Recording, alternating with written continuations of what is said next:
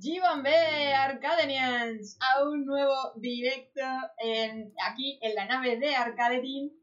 Hoy traemos otro invitado de lujo que nos va a estar contando secretos para grabar nuestros vídeos de YouTube con profesionalidad, con calidad y sobre todo nos va a estar dando muchos tips y muchos secretos de qué cámaras utilizar porque él es un crack del mundo audiovisual. Ahora nos va a contar su historia porque su historia también tiene, tiene tela ahí de cómo ha ido evolucionando de un sector a otro. Y bueno, vais a poderle recordar que vais a poder preguntar cualquier cosa que queráis en el chat, ¿vale? Tanto de su trayectoria en YouTube como sobre el tema de audiovisuales, lo que vosotros vayáis viendo, podéis aprovechar, ya que estamos aquí en directo, y preguntar por el chat. ¿Quién es el invitado de hoy? Nada más y nada menos que Matt Yutoshi. Luego verás si lo estoy pronunciando bien, creo que sí. Eh, que actualmente tiene en su canal de YouTube más de 89.000 suscriptores. Así que creo que mm, podemos aprender bastante del invitado de hoy. Vamos a aprovechar un poquito en este término. Así que no me hago esperar más y voy a dar la bienvenida a Matt. Hola Matt, Hola. ¿Cómo estás? ¿Todo bien? Muy bien, muy bien, muy contenta de tenerte por aquí, muy ilusionada, eh, porque sigo tu canal desde hace muchísimo tiempo. Me has salvado de muchas en el tema audiovisual.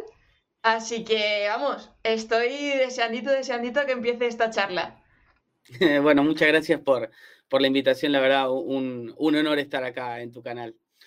El honor es todo nuestro. Cuéntales, cuéntales que ahora quien no te conozca, cuéntales un poquito quién es Matt. Bueno, yo soy Matt Yutoshi, lo pronunciaste bien antes.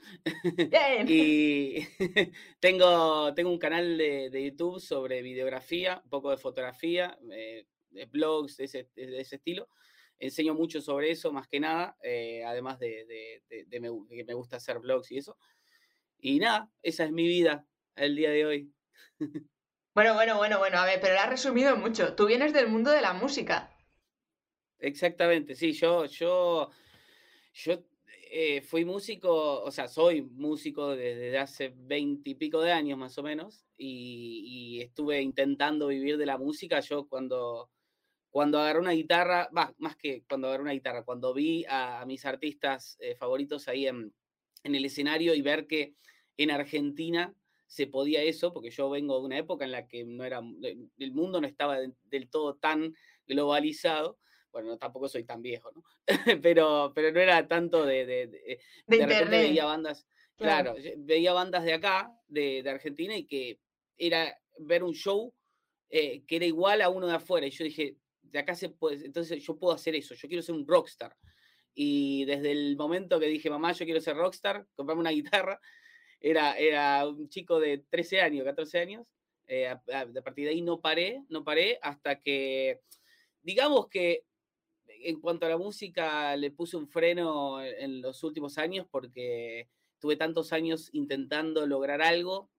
De mil maneras, intenté diferentes eh, eh, frentes, por así decirlo, eh, a ver si, si podía de, algún modo vivir de la música y, bueno, estuve viviendo por momentos de la música y me di cuenta que en este país es muy, muy inestable la cosa. Eh, conozco hasta hoy en día amigos, porque todavía a cierto punto la música no la dejé, pero conozco, eh, me rodeo de amigos que, que, también son músicos, viven de esto y, les cuesta un montón.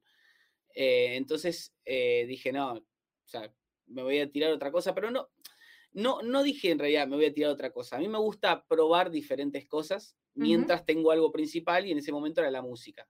Y bueno, empecé con con los pocos conocimientos que tenía de, haber grabado videoclips yo mismo de mis bandas, porque, eh, de nuevo, Argentina es muy difícil de, pagar cosas, digamos, más siendo una banda super under.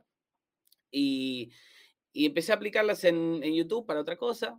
Eh, me interesé más por, el mundo de YouTube, seguía con la música hasta que después el, YouTube abarcó todo y bueno, hoy en día la música está en un, ni siquiera un segundo plano, un cuarto plano, digamos, pero, pero en cierto punto lo, disfruto más así porque puedo elegir qué hacer. Antes era, no, tengo que buscar un objetivo, tengo que hacer esto para llegar a, hacer algo con la música. Eh, al punto de que sufrí muchísimo con, la música, con los rechazos que tuve, o sea, eh, y te estoy hablando de que he tenido unos altibajos enormes, he llegado a, he llegado a, estar frente a, a, a 7.000 personas tocando wow. y de repente al día siguiente estaba tocando en un bar eh, con, que, con mi mamá y mi papá mirándome y aplaudiéndome nada más. Eh, después al día siguiente tocar todas las noches eh, frente a 3.000 personas, una noche tras, tras noche, para de nuevo volver a tener una banda under, tocar acá en una zona fea en, en Argentina, en Buenos Aires, eh, frente a dos personas, como después empecé a vivir de la música gracias a, un, a, un, a, un, eh, a una banda y de nuevo se bajó por esto. Es, es así, el mundo sí. de la música acá en Argentina es, en realidad en todo el mundo es así. Yo creo eh, que es, la... es, en todas partes. Claro, el mundo más del que arte... nada, porque, claro, porque no es como por ejemplo YouTube, que en YouTube vos te guste lo que te guste, hagas lo que te hagas, no importa qué es lo que hagas, sino cómo lo hagas. Es como te digo, hay canales que, de, que, que, son temas que, que vos decís, ¿quién le interesa esto? Hay canales que hablan de refrigeración, eh, de, de, de, de, la, de cómo reparar heladeras, y vos decís, esto a quién le interesa, pero tienen su público, tienen su público y tienen su manera de crecer, siempre y cuando sepan cómo afrontar eso. Y en la música no es así, en la música es depende del estilo. Y probé diferentes estilos y cada estilo es su, tiene su, su método y algunos métodos no me gustaron, entonces, viste, aparte no, no eh, o sea, si bien me gusta tocar todos los estilos, yo a mí no me gustaría vivir haciendo algo que no me gusta.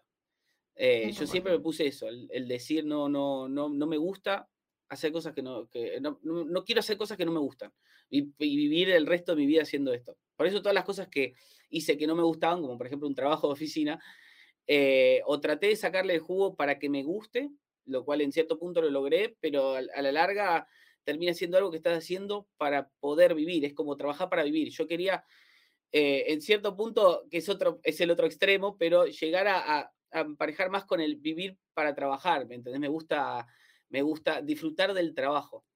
Y, YouTube me permitió eso, por eso la música la dejé un poquito de lado eh, y lo pasé a, a hobby ahora, ya es un hobby para mí. Qué guay, porque lo disfruto. me siento muy identificada con esa fase tuya de, de la música cuando yo tuve mi etapa de, de, producción audiovisual. Porque pasaba un poco lo mismo, ¿no? Tema de cortometrajes, ficción y tal. Como que tienes momentos de picos de, ¡hala! ¿Cuánto curro? Y otros picos que dices, eh, me lo voy a replantear esto, a ver cómo va. Tema de subvenciones y tal, pues como que tampoco se veía salida de decir, puedo vivir de esto. Y al final yo derivé al marketing y el marketing me descubrió el tema de que podía juntar producción y marketing en YouTube, que ahí surgió el tema de, del video marketing y ahora yo estoy también mucho más enganchada por lo mismo que tú dices, de que al final me puedo, puedo llegar a mucha más gente, ayudar a mucha más gente, etcétera, etcétera. Al final llega a ser adictivo. ¿Y, sí. ¿Y, tú cómo aprendiste todo esto de audiovisuales? Porque claro, tú entiendes ya de cámaras, sabes de edición a full, sabes de, bueno, de sonido sí, porque viene de la música y desde los 13 añitos, sonido un poco intrínseco. Pero claro. tema de aprendizaje, esa curva de aprendizaje para decir, vale, empiezo un canal de YouTube, eh, que puedes a lo mejor empezarlo a nivel básico de audiovisual, como los videoclips y tal, pero claro, luego ya has ido creciendo un montón y aprendiendo en el proceso. No es una formación al uso, sino que has ido aprendiendo, como suelo decir yo, eh, la universidad de la calle, ¿no?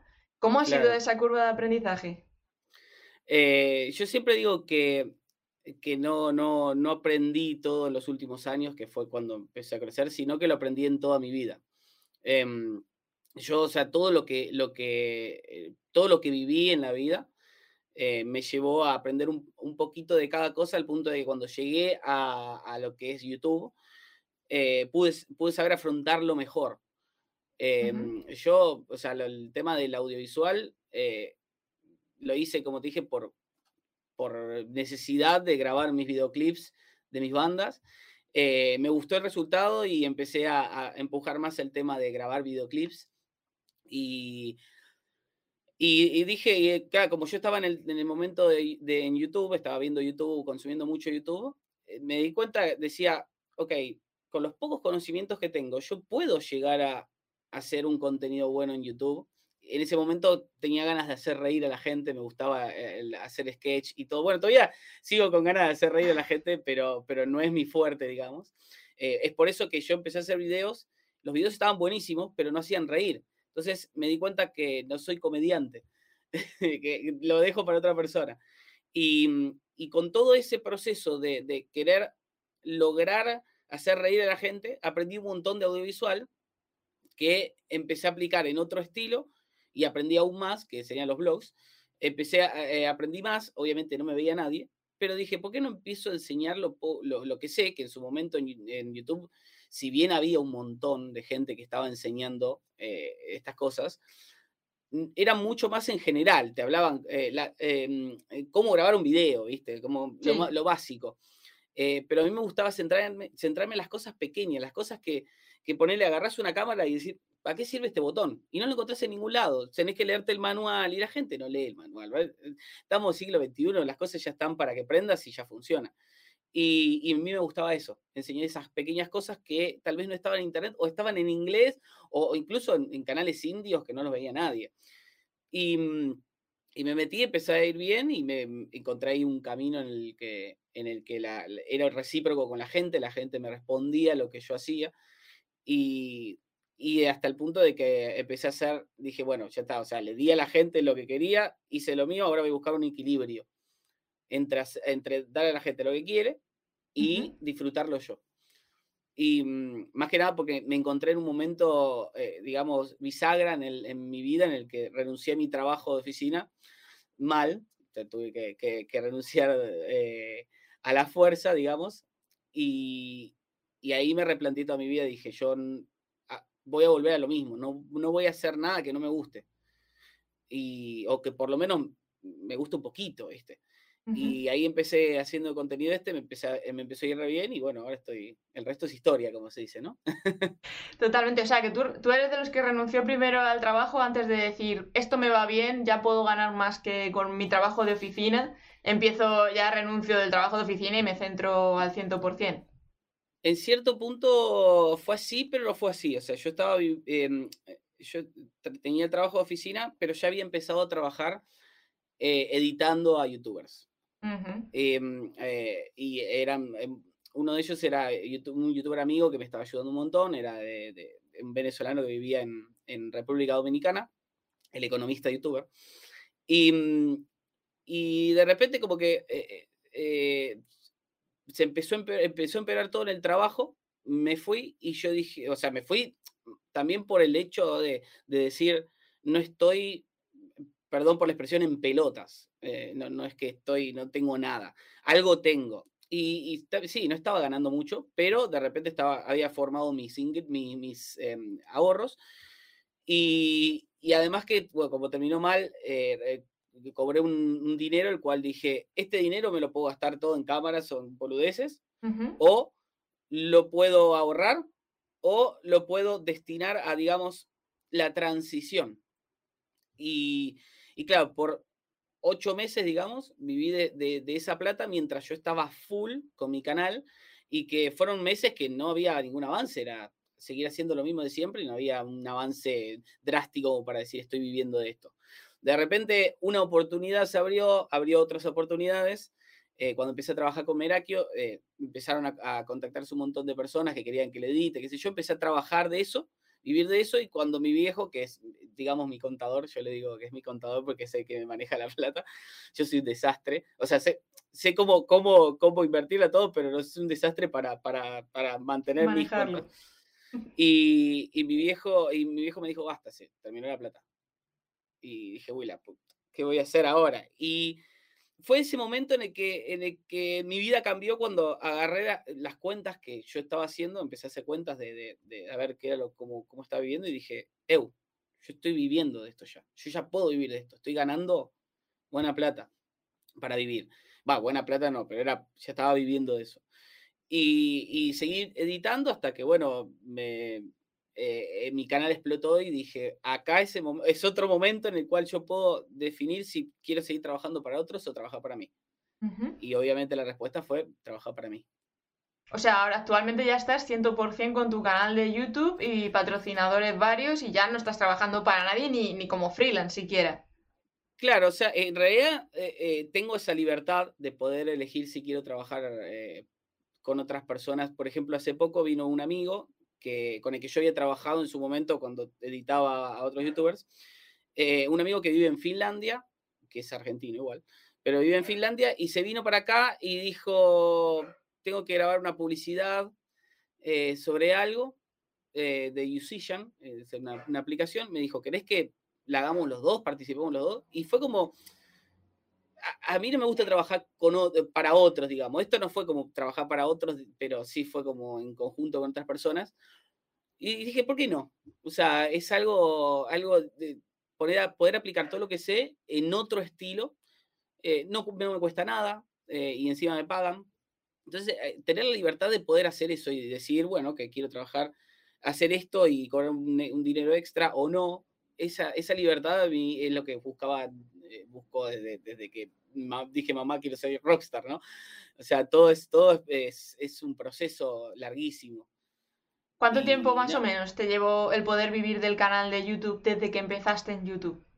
Más o menos. Mira, yo, yo empecé 2016 eh, haciendo parodias, mitad de 2016, y digamos, eh, mitad de 2019 ya estaba viviendo de lo que me había traído, que era la, edición a otros youtubers. Yo en mi canal seguía produciendo lo mismo que antes, no, no producía nada.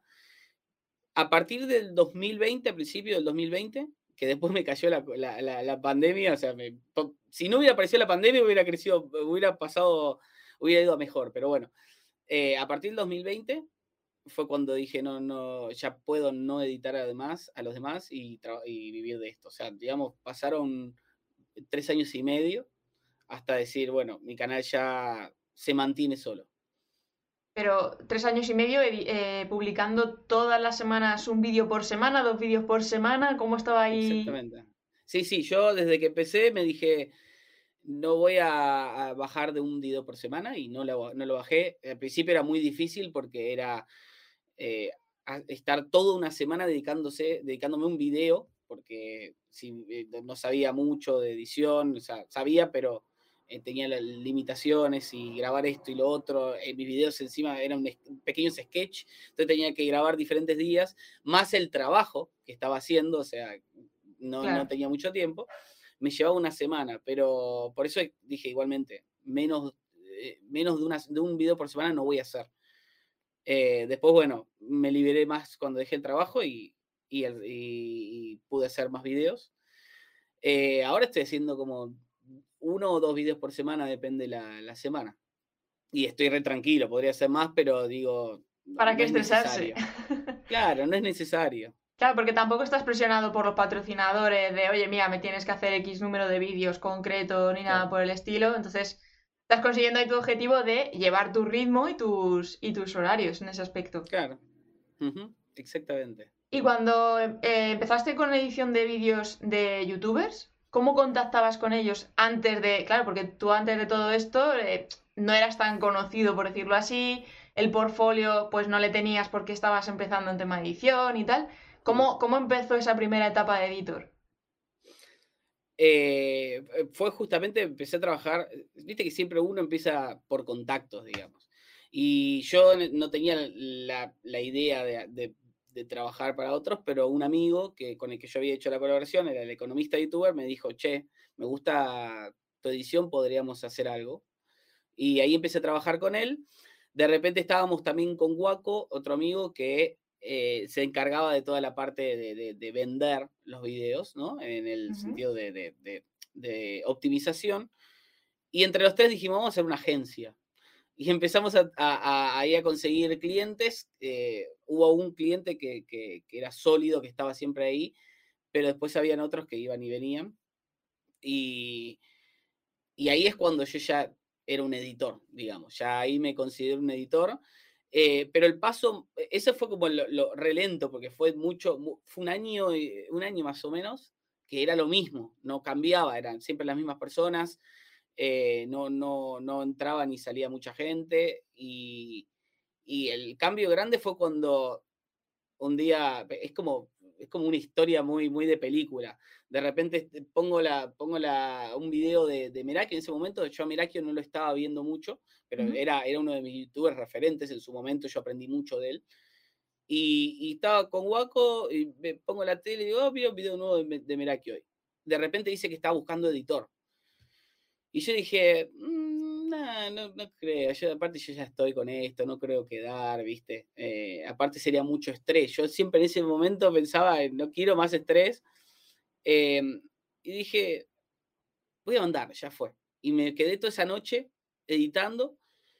Al día siguiente, de repente, cuando me despierto, veo que, que hacía la búsqueda de, de, esa, de, ese hashtag y de repente mi video estaba primero, porque yo lo había logrado optimizar, yo sabía esa parte, aparte de, de, saber editar, yo sabía cómo hacer que todos los videos que, entre todos los videos que toda la gente había subido, el mío esté primero. Lo había optimizado de tal manera que esté primero. Aparte tenía un background en mi canal que eh, me ayudaba a posicionarlo mejor.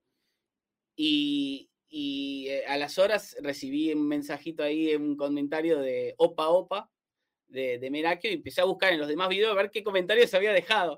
Y el mío era como el más, el más eh, eh, llamativo, este Porque los otros eran, qué buena edición, jajaja, me reí mucho.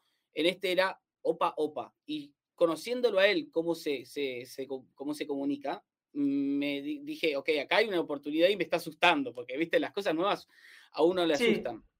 Em, y, y, te juro que, que, o sea, de hecho, creo que todos, los, todos mis seguidores eran, eh, me decían, no, no, no, no puede haber otro youtuber, que, otro, otro, otro editor para Merakio que vos. Más que nada porque vos haces el estilo que justamente él hace, eh, enseñás cómo hacerlo y todo. Y lo bueno de, de, bueno, cuando recibí llamado, charlamos encima, no, en un principio no, casi ni se concreta porque no, no, no, no, llegamos, un acuerdo, no llegamos a un acuerdo monetario. Uh. Acá en Argentina, de nuevo, viste, trabajar con argentinos. Eh, por suerte, eh, de las dos partes cedimos y logramos trabajar. Lo, lo, que, lo que sucedió ahí fue buenísimo porque yo había aprendido de él al principio y ahora yo estaba, después había mejorado mi forma de hacer blogs y videos y yo estaba aportándole eso nuevo que yo había aprendido a sus blogs, a los blogs que a mí me había enseñado, yo estaba aportándole. Entonces fue una, fue una, esos, esos videos fueron impresionantes. Eh, el tema, bueno, después más adelante nos seguimos trabajando, pero, pero esa, eso, de verdad que me abrió, me abrió todas las puertas. A partir de ahí ya no tenía que ir yo a buscar. De repente se me acercaban youtubers eh, grandes con el verificado y me decían, che, ¿cuánto cobras por editar? Eh, la mayoría de los argentinos me decían que no porque yo tenía un precio de afuera. Yo venía a trabajar con gente de afuera eh, eh, y, no les gustaba eso, que, de repente cobrara como un editor de afuera. Pero logré trabajar con algunos, empecé a trabajar con algunas marcas de, diferentes cosas y, y nada, bueno, después el resto, el resto después mi canal explotó y dejé todo. Y mira, viniendo un poco a cuento de eso, eh, preguntan por aquí en el chat que cuántas vistas eh, tienes por mes para dejar el trabajo y dedicarse al 100%. ¿Cuánto recomiendas tú en ese porcentaje, en esa estadística? Eh, yo aprendí a través de los años que no es cosa de, vistas. digamos, obviamente no podés, tal vez no podés vivir con videos de 100 vistas, pero sí eh, con videos incluso mil, dos mil vistas, eh, depende cuál sea tu, tu estrategia de negocios. Mi estrategia de negocios nunca fue tener millones de seguidores porque no me gusta eso de, de, de, salir a la calle y que te empiecen a, sacar fotos. Sí me gusta, es lindo, pero de repente, viste, no, no, no busco, o sea, a, esta, en otra época hubiera sido, ¿no? Cuando quería ser rockstar, sí, pero ahora ya no, quiero estar tranquilo. Eh, me gusta que la gente se acerque, todo, que te digan cosas lindas, pero me imaginaba de repente, o me veía amigos que eran así, que los paraban todo el tiempo, y yo no sé si quiero eso. Em, o, tampoco la responsabilidad de decir, tengo eh, eh, un millón de seguidores y tengo que hacer algo épico. No, yo quiero hacer lo que quiero. Entonces, mi estrategia de negocio siempre fue convertir de otra manera. buscar diferentes eh, formas de monetizar que, que, optimicen esas pocas visitas al punto de que eh, eh, pueda convertirlas en algo grande. Y así es como llegué, de repente mi canal en estos últimos años, desde, o sea, pegó el salto y la pandemia de repente me, empezó a tirar para abajo. Obviamente yo mm, en ciertos puntos, en cierto punto dejé de, mm, de, de, de querer crecer tanto, yo necesitaba ese golpe, ese salto, para, poder tener un mínimo. Después lo, lo, mantuve, pero, pero mi idea siempre fue vivir de, otras cosas y, logré optimizar otras, otras formas de, de ingreso con el canal justamente para poder tener las visitas que sean, convirtiéndolas eh, óptimamente. Ahora estoy, estoy trabajando con marcas que, con las cuales estoy recontento y que estoy viviendo perfectamente. No tengo presión de ningún lado, me gusta trabajar con estas marcas eh, y estoy haciendo lo que quiero. O sea, que es más eh, utilizar el canal de YouTube como un, altavoz para que luego lleguen las marcas y con esos patrocinios y esas colaboraciones. Sí, con lo marcas que llevas o, marcas o lo que vos quieras hacer, porque por ejemplo vos te podés tener un negocio de, no sé, vendo Funko Pops, digamos, o de, un negocio de juguetes, de, eh, digamos, de, otaku, esas cosas.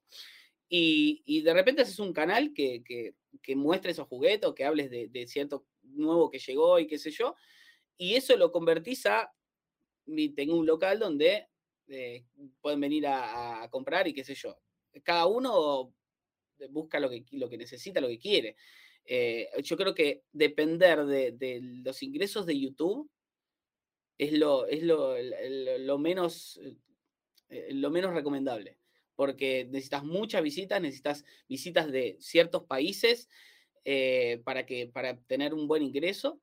O sea, los, en Estados Unidos no tienen problema porque tienen todas visitas de, países que, bueno, de todo el mundo en realidad, pero de, mayormente de países que hablan inglés, que son los que mejor se pagan. Y acá vas a, vas a, putear de una manera si no, si no, si buscas vivir de eso, que es más fácil buscar un plan de negocio de diferente manera, con diferentes objetivos.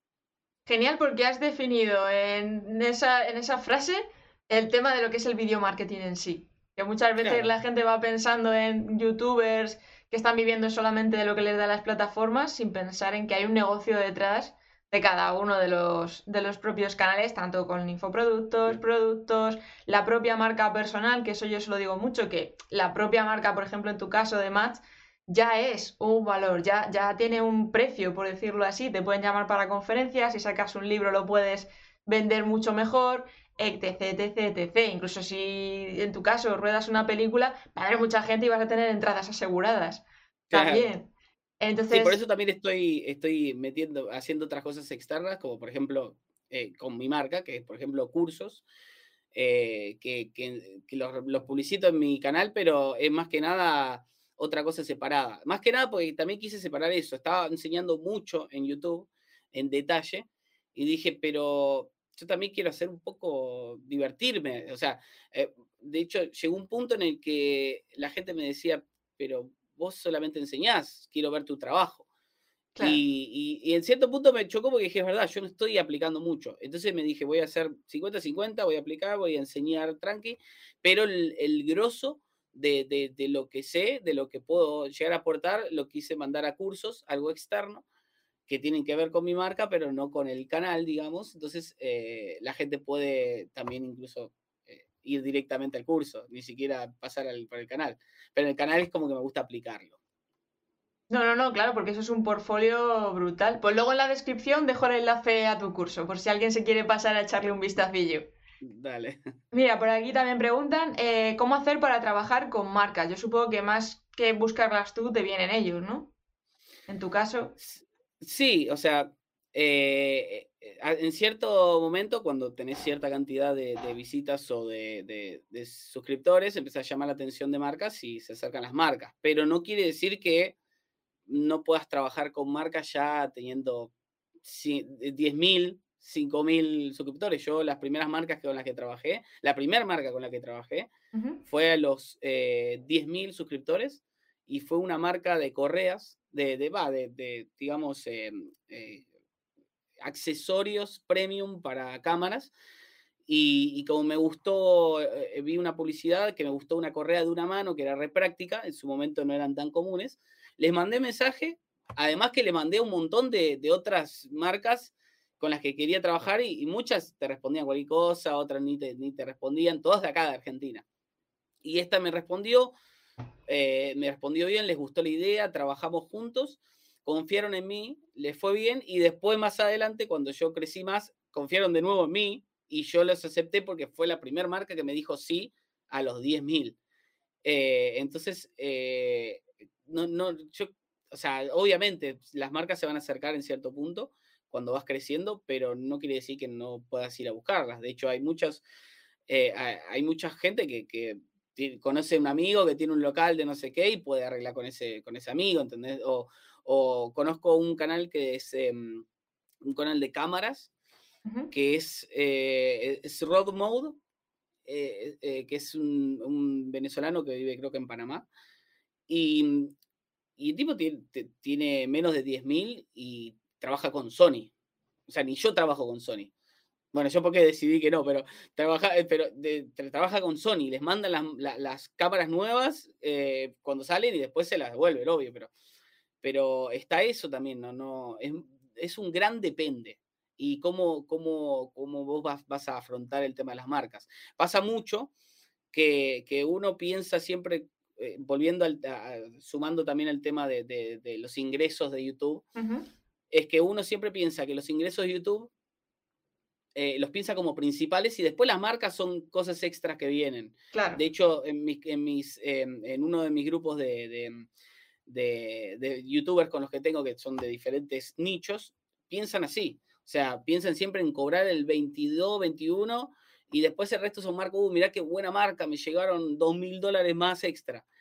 Yo lo pienso al revés. Para mí, de hecho, lo que cobro de YouTube, que es muchísimo menos, a diferencia de, de, de, estos youtubers que estoy nombrando, em, para mí es, es, ok, bueno, son unos pesos extra, que, que me los gasto? ¿Entendés? Eh, el resto es, el tema de las marcas es el, el grosso, porque yo planeé mucho más el tema de las marcas que depender de, algo que sé que es seguro, pero que no es tan, tan grande como es el, sueldo que nos da YouTube. Claro, porque además tú con las marcas puedes negociar ese precio y sin embargo con YouTube estás dependiendo de que cambien el CPM, de que ahora cambien algoritmos o que YouTube desaparezca, que eso también puede pasar y, te pierdes un poco en esa fuente de ingresos claro, a YouTube no le puedes pedir, a YouTube no le puedes pedir un aumento, pero sí a una marca, o, le puedes pedir una renegociación o buscar otra marca. Claro. Tiempo, tiempo, si ya estás trabajando con marca, creo que tiempo tenemos todos. Preguntan un poco también por aquí eh, que si se le da más peso a la hora de buscar las marcas, si le dan más peso el tema de las visualizaciones o los seguidores, porque pueden, este caso, este canal dice que tiene unas 200.000 vistas al mes, pero que tiene 5.000 suscriptores, que entonces, si con esas visualizaciones podría atraer algunas marcas o todavía es pronto. Eh, eh, siempre depende de la marca, más que nada depende del país. Eh, por ejemplo, en China, yo trabajo mucho con, con marcas de China, también de Suecia, de otros países ahí, digamos, más orientales bueno, Suecia no es oriental, pero va más por el lado oriental. Sí, se entiende. Em, eh, como que buscan más el tema de los suscriptores, no, no, se, no, no buscan mucho... Em, en, realidad depende, de nuevo, ¿no? Pero las más básicas como que se basan en los suscriptores. Si los suscriptores, si vos tenés una cantidad de suscriptores, vos podés llegar a tener tantas visitas, ¿no? Acá en Latinoamérica, en Estados Unidos, se basan más en las visitas. Eh, porque sí, porque necesitan en, acá en, en, Latinoamérica, o va, en América en general, se necesita, eh, quieren ver los números ya. En China es como que saben que tienen que mandar un montón y, de ahí van. O sea, imagínate que te mandan un producto, a mí me mandan un producto y con una sola venta que yo hago, ya cubrieron ese producto y más. O sea, ya para ellos eh, saben que es, de ahí está el negocio, ¿no? Cada, cada país tiene su negocio obviamente después se basa mucho en, la influencia. Por ejemplo, yo estoy trabajando con una marca sueca que sabe que yo no tengo muchas visitas, muchos suscriptores, pero aún así saben que yo tengo el potencial de poder hacer un video que, pueda llegar a, mm, digamos, a, posicionarse bien para poder eh, generar ventas. De hecho, lo ven en las ventas mismas. Eh, estoy hablando de Epidemic Sound, no más que nada. Yo trabajo con ellos los videos y gracias a trabajar eh, en conjunto, la idea de los videos y todo, por ejemplo, hace poco logré eh, posicionar un video de venta. O sea, es una locura pensar, pero un video en el que yo estoy todo el video básicamente vendiendo, vendiéndote el, el, servicio, se logró posicionar, está generando muchas visitas y a su vez está generando muchas eh, conversiones, porque el video convence, el video eh, eh, te aporta lo que vos necesitas para poder tal vez tomar la decisión de si, si querés ese servicio o no. Y, ahí salimos ganando los dos, porque yo estoy viviendo de eso y ellos están generando ventas gracias a a, los artistas, porque ellos también trabajan mucho con creadores de, todo el mundo y, se basan mucho en eso. Ellos, muy poca publicidad, pero mucha con, creadores, porque saben que los creadores eh, pueden convertir mejor por el tema de, que somos, digamos, una influencia. ¿Entendés? Vos venís a mi canal eh, no, a, no a, entretenerte tampoco, sino a, a buscar consejos o, de repente recursos que yo te puedo dar. Y si yo te estoy ofreciendo un recurso bueno que te sirve y te estoy explicando por qué te sirve y, todo bien en detalle, si yo lo, te lo logro vender, es, eh, puede, ser incluso una doble venta, depende del servicio o el producto que sea, ¿entendés? Claro. Es, yo lo pienso más en eso, pienso más eh, a, no a gran escala, sino a, pequeña escala, porque después YouTube se encarga de hacerlo a gran escala. Como que YouTube lo, lo, lo, esparce. Pero yo le hablo al, al, a, la, a, la, audiencia, a, la, a, una pequeña audiencia para que después eso sea más grande. ¿Y cómo, cómo planificas esos, esos vídeos? Bueno, los vídeos en general, ¿cómo te organizas? Porque tú tienes mucho storytelling en tus vídeos. Con eso de que eres más blogger casi que, que hacer videotutoriales, metes mucho, mucho cortometraje, digamos, mucho storytelling, mucho inicio, nudo, desenlace, ¿Cómo te organizas para grabarte tú solo? Porque además tú no tienes un equipo detrás, porque no te gusta trabajar con equipos. Pero, eh, ¿cómo te organizas para grabar uno solo todo eso? Eh, en cuanto a la idea, al hacer, al, desarrollar la idea, eh, en cierto punto, yo, siempre, o sea, ahora que estoy por hacer un, con mi amigo Waco, vamos a hacer un, un curso de storytelling. Y nos pusimos a pensar, y yo pues, nos sentamos, nos pusimos a ver las cosas, y yo digo, yo en cierto punto te puedo explicar lo básico de storytelling, pero tendría que estar, o sea, me costaría mucho explicar en detalle el tema del storytelling, porque yo, eh, eh, a mí se me, da, se me da solo porque de, chico consumía mucho cine yo, veía mucho, me bajaba muchas películas truchas, mirá qué loco encima, ¿no? lo, quiero, lo quiero revelar ahora, eh, me bajaba muchas películas truchas eh, de Jiffy mayormente y las grababa en DVDs, cuando estaban los DVDs, le pegaba el sticker, lo mandaba a imprimir, compraba la cajita con, con, la funda, los hacía, digamos, originales truchos, no para vender ni para regalar, para mí. Me gustaba, yo tengo una biblioteca de un montón de películas, me faltan incluso un montón de, de películas, me faltó un montón para, para, imprimir y todo, lo que pasa es que trabajo de oficina me paga menos, ¿viste? Y, mm, y, gracias a haber consumido tantas películas, muchas a la fuerza, porque decía, bueno, yo vi la 1, la 2, me gustaron, a ver la 3, y la 3 no me gustaba, pero la veía igual. Y ahí es cuando te das cuenta de, de, de, de dónde sale el tema del storytelling, de, dónde sale el, el, contar historias. A mí, en cierto punto, se me, se me da solo. Cuando estoy generando el, el, el guion, va solo por el camino, o sea, no, no, no, tengo que forzarlo. A veces sí trato de forzarlo cuando, cuando busco que ese video pegue en cierta manera, pero digamos los blogs, los blogs no, no, no los, se dan solos. Siempre busco otras cosas que creo que tienen que, que, son más importantes eh, y que tengo más control, como por ejemplo el, el, el tener un tema, el, generar personajes, eh, el, la continuidad, esas cosas están mucho más a mi, a mi, a mi control, porque lo puedo hacer consciente. El, storytelling mm, se me da solo, a veces se me da bien, a veces se me da mal. Ojo que no, no quiere decir que no lo pueda controlar. Eh, hace poco, digo, el video que se, que se posicionó, de, de, este, el video de ventas, fue puro storytelling, eh, puro y duro, el camino del héroe, no había, no, no, lo hice bien básico, y funcionó por eso. Eh, la pensé bien, pero, pero me cuesta mucho eh, eh, explicar en detalle cómo es el storytelling, cómo aplicarlo, ¿no? Bien, ¿cómo lo, preparas tú? ¿Cómo te, ¿Cómo te escriben los guiones? ¿Porque tú te llegas a escribir guiones o lo improvisas todo?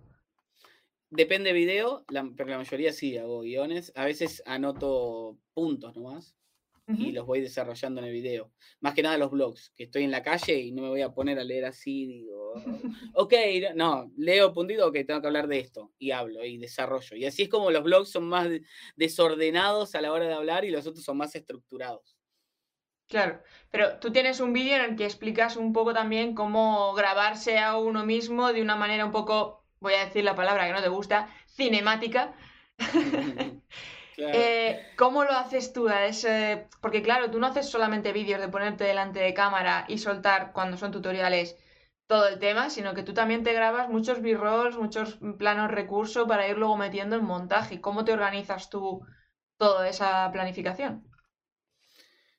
Eh, en realidad es todo parte de la historia. O sea, yo no, no puedo en cierto punto eh, meter cosas que no, que no, son de la historia. Yo, por ejemplo, me voy a, a, tal lugar y digo, tengo que hacer acá una transición de acá a acá o de que estoy acá, eh, estoy haciendo esto y de repente estoy haciendo esto otro y ahí empiezo a, buscar eh, eh, las cosas que tienen que ver y ahí empiezo a, ver los b-rolls. Yo no, no, los planeo. Sí, tal vez en mi estudio cuando hago, cuando hago los b-rolls, los, los, blogs ahí en, en el estudio, más tranquilo, sí planeo algunos pongo, viste, pienso algunos planos, pero la mayoría de, de, de, de B-rolls y eso es todo, sale solo. O sea, que es que lo llevas súper intrínseco lo de crear contenido. O sea, no tienes una estructura, unas pautas, un tal, sino que te va saliendo diciendo, vale, quiero hablar de este tema, quiero ir del punto A al punto B. Y de ahí vas, vas creando. Muchas veces hago los videos en varias partes. De repente grabo eh, sea blog o sea video explicativo, grabo la base, el esqueleto, y después me quedan huecos en el medio donde puedo ver mejor y digo, ¿cómo conecto esto a esto? Entonces voy al estudio, total, el estudio no cambia, la luz no cambia, siempre es la misma, me pongo una remera igual, total, tengo todas las remeras iguales y, grabo esa transición en todo caso. Eh, eso es lo bueno, o, los B-rolls, ponerle que yo cuando, cuando hago un video explicativo, tipo, dejo los huecos, de hecho, cuando, cuando, cuando sé que va a haber un b-roll, eh, lo grabo leyéndolo, entonces esa parte me obliga a borrarla y después tener vacío en el timeline eso y después decir, ok, acá tengo que grabar esto. Y voy el otro día y grabo esos b-rolls y los meto ahí. No, no, no. Lo, importante es el esqueleto. Lo importante siempre es el esqueleto y seguir, seguir, el, seguir el, eh, la continuidad. Y yo he visto en tu canal que tú has pasado de las APS-Cs a las full frame. Principalmente por un tema de objetivos y tal. Pero un poco, porque claro, muchos youtubers cuando empiezan a, comentar o recomendar la primera cámara, como que todos tiran como a la A6600, la 6400, tal. Pero claro, la full frame te da mucha más, mucha más nitidez, mucha más calidad y mucho más todo.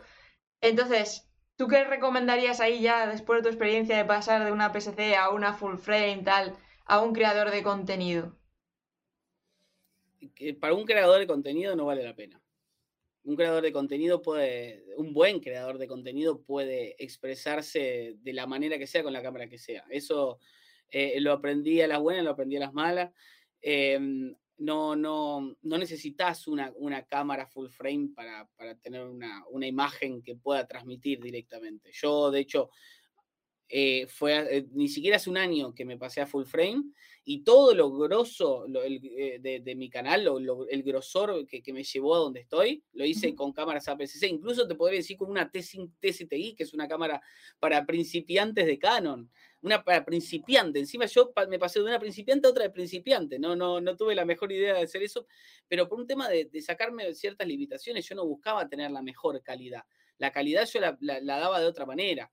Eh, ahora me pasé a full frame y yo lo digo siempre, simplemente por capricho y porque puedo, pero no necesitaba. O sea, yo eh, después de tantos años de estar buscando algo que no lo podía encontrar porque estaba limitado por eso. O sea, yo de, en, YouTube, eh, en cuanto a imagen, yo solamente buscaba una cosa. O sea, además de, contar historia y todo, una sola cosa, que era usar un, poder usar un gran angular con fondo desenfocado bueno. Y no podía, no encontraba la manera, estaba buscando, eh, incluso eh, eso también me ayudó a aprender mucho más eh, y, adentrarme en otros mundos, porque estaba tratando de buscar algo que se logra en full frame con cámaras más limitadas. Eh, hasta que dije, ¿para qué? ¿Para qué seguir luchándola? Me voy a comprar, me voy a pasar a full frame ahora que puedo. Y, ahora, este, lo, y cuanto imagen logré, de hecho, estoy haciendo menos videos de, mm, lo que sería eh, edición, porque eso implica poner la cámara y ya. Y estoy haciendo más videos que, que, la, que la, imagen que, que, sale de la cámara sea lo más importante. Porque me gusta ahora, con un gran angular que te genera el fondo desenfocado, generar otros planos, los mismos planos que yo hacía antes, pero que quería que se vean de cierta manera, ahora sí los puedo lograr. Eh, y fue como, fue un capricho nada más. Fue simplemente un capricho, el capricho que vengo queriendo lograr desde, desde que empecé el canal de YouTube pero realmente vengo haciendo contenido con cualquier cámara hace, hace mil años. Incluso lo, lo, más gracioso es que me pasé a Sony empecé a grabar en 4K, una calidad impresionante, todo hermoso. Hago un video, un video con una webcam que grababa en 1080 y ese video explota. Yo no lo podía creer, digo. O sea, no, no, tiene, no tiene sentido. Es que al final la gente también muchas veces lo ve en el móvil y como que el 4K, pues que. Y no lo convierten tampoco en la propia pantalla, etcétera, etcétera, y ahí como que se pierde un poco. Pero sí que, yo qué sé, los colores, las, las sombras, tal, como que en una full frame, una Sony comparado con una. Yo qué sé, una Canon 750D, por ejemplo, se nota, se nota ahí un poquito ese más tono calidad, digamos. Pero sí que es verdad que un mm. poco depende del tipo de contenido que se vaya a contar. Una cosa es un canal que es más hablando de audiovisuales, que eso obvio que os, veis un poco más obligados a tener esa calidad, ir creciendo y demás, a un canal a lo mejor que está grabándose a sí mismo, jugando a videojuegos o haciendo reviews de productos y tal, pues no necesita a lo mejor tantísima nitidez. Es que a la larga lo que importa siempre es lo que vos estás comunicando.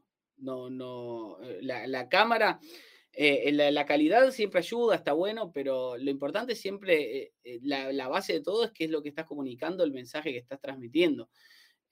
por eso este video que digo que, subí atacaba justo a un, no atacaba, digamos, sí, atacaba la necesidad de, una necesidad grande en el mundo de los streamers y por eso explotó. Pero si ese video yo, yo hubiera hecho otro video que no tiene, que, que no sé, un video con una webcam sobre este celular que no ataca ninguna, ninguna necesidad tal vez, ese video se hubiera quedado como los demás en 4K. Pero fue la, fue la casualidad de que justo un video en 1080 que grabo entre todos los en 4K eh, aportaba más y llegó a un público que, eh, diferente. Entonces, bueno, es como que eh, le, fue mejor. Pero en sí, la, la, es de nuevo, la calidad es un extra. O sea, siempre, siempre cuando tengas una, un mínimo de calidad, ¿no? No, no. Tampoco estés grabando en, 480 con una cámara antigua. Eh, yo creo que con 1080 hoy en día está perfecto, ni siquiera necesitas 60 frames por segundo. La gente, 60 frames por segundo, de hecho, es un, recurso extra, es algo diferente. Pero se puede hacer con cualquier cosa.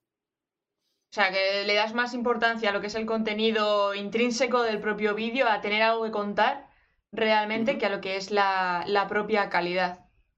Luisito Comunica, por ejemplo, eh, fue creciendo en su momento con, eh, con, eh, videos de, no sé, de, viaje, digamos. Hacía muy pocos viajes, pero usaba una cámara que está buena, pero no era, la imagen no era, no, aportaba nada, era un gran angular, pero aún así estaba creciendo. Hoy en día te puedo decir, te puedo dar el, el ejemplo del canal Alex, Alex Tienda, que usa una GoPro y es vieja la GoPro y se ve horrible. Digamos, para mí, para mí yo lo hubiera hecho de diferente manera. Pero no, no, es que se ve horrible. Esto fue una, una, digamos, una, una opinión subjetiva. Yo lo, lo haría de diferente manera, no usaría una GoPro. Pero a él le sirve porque es práctica, porque graba bien y porque puede comunicar. Y así es como el tipo tiene más de un millón de suscriptores. Bueno, no sé, creo, pero más o menos. Porque, porque importan otras cosas. Ese es el tema. Y está perfecto, eso está bueno, porque no necesitas la mejor calidad, no necesitas invertir en, una producción enorme para poder lograr algo, algo bueno. Entonces, por ejemplo, el tema de grabar en perfil log con las cámaras, en caso de mm. que se hagan exteriores o que se quieran hacer algunos planos recursos a la hora de explicar algún tema, ¿Consideras que no es necesario para creadores de contenido al uso o sí que les da como un pequeño plus el poder editar luego el color para llamar más la atención? Eh, eso depende ya de la necesidad. Yo creo que eh, la gente piensa en, que, bueno, si la cámara graba en, en S-Log, en un perfil logarítmico, S-Log es de Sony, pero en algún perfil logarítmico vas a tener mejor calidad porque la puedes editar. La realidad es que si vos estás grabando en un ambiente controlado, donde, no donde las luces están bien, eh, los colores están bien, o que podés cambiar la peñita, que, vos lo ves así directamente, está perfecto y, no tenés partes oscuras las cuales tenés que recuperar. Es un trabajo extra que te saca tiempo y que podés editarlo, porque ya eh, las cámaras en, perfiles normales te dan una calidad muy buena. Obviamente, si grabas vlogs y podés, lo ideal es, usar eh, algún perfil logarítmico porque afuera, por ejemplo, la luz es tan cambiante que, con un perfil logarítmico tenés más control. Pero yo lo hago por un tema de que, de que quiero que los videos se vean todos iguales, en cierto punto. Poder, poder manipular los colores de la misma manera, porque yo le hago eh, corrección y tratamiento de color. Y como tengo ya todos presets armados, como que prefiero grabar en HL. Ni siquiera estoy grabando en un perfil es log 3, ¿entendés? Que son recontra eh, lavados logarítmicos con un montón de rango dinámico. Yo uso un HLG3 que me da lo mínimo y suficiente para poder eh, eh, manipular ciertas cosas que quiero, claro. eso, es, eso es un recurso. obviamente en el cine se usa porque sí, porque se maneja eh, tanto rango dinámico como sea posible. En el cine se busca siempre la, la, mayor, lo máximo posible en todo. Hasta si se puede grabar en 20K, se va a grabar en 20K. No importa lo que pese, se va a buscar eso. En cambio, en YouTube o en diferentes redes sociales se busca más optimizar, porque lo importante pasa por, otra, por otro lado. Y aparte porque es un contenido que lo van a consumir cierto tiempo y después ya, ya, no. Entonces estás poniendo mucho esfuerzo a algo que, después va a morir. O no va a morir, pero no va a tener el mismo alcance que tuvo al principio. Sí, y que luego también te corres más el riesgo de, quemarte por un vídeo que te ha dedicado un montón de tiempo, luego no tiene ese alcance o esos resultados correspondientes y dices, pues vaya mierda, no voy a seguir. Claro. ¿Eso te ha pasado alguna vez? No, de no seguir, es raro, porque yo, yo, eh, yo no creo en el coso de los, de los horóscopos y todo, pero, sé, pero como buen geminiano que soy, eh, me canso muy rápido de las cosas. Y con la música y con YouTube no me pasó. YouTube no me cansa. De hecho, he creado tanto tiempo eh, contenido para 10 personas, de los cuales dos visitas de esos eran era mi mamá y mi papá, que se los mostraba yo encima, porque si no, no lo veían. Eh, y, pero yo porque me divertía, es así, la idea es buscar divertirse, de hacer, eh, aprender también, porque todo eso te enseña un montón. Yo no, no, no buscaba explotar al, eh, al, instante, yo buscaba divertirme. Y bueno, todo, todo te lleva a, un avance, ¿no? Cuando, o sea, no, también uno busca avanzar, no quedarse estancado o tampoco retroceder. ¿Y, la inspiración y, la constancia de dónde la has sacado? ¿Cómo la sacas? Porque yo supongo que tantos vídeos eh, sobre un nicho tan concreto como es el audiovisual, aunque tocas edición, foto y vídeo, que puedes jugar un poco más ahí, pero claro, para sacar constantemente, semanalmente, dos vídeos, de ahí, ¿cómo, cómo procesas esa creación de contenido, esas ideas, esa inspiración? Bueno, yo en realidad no tengo que inventar nada. O sea, las cámaras, eh, las cámaras, eh, los videos, todo funciona de tal manera y yo lo único que tengo que hacer es recopilar ciertas cosas y armar videos así. Em, sí, traté de, hacer videos que, que van fuera de, lo básico de enseñar. Eh, y esos son los más difíciles, pero son los más lindos, porque ahí es cuando vos le pones más la parte creativa. pero sí, yo, yo, yo ideas tengo, tengo, puedo tener todo el tiempo, tengo que enseñar un montón. De hecho, acabo de hacer un curso, de ahí puedo sacar material también, eh, resumido para, para, YouTube, ¿entendés? No, el, el, contenido, cuando enseñás algo, eh, cuando enseñás, el, o sea, el mundo de, de, de, de los edutubers, como se dice, eh, es, es, infinito, porque cada, cada tema podés, podés hablar lo que sea.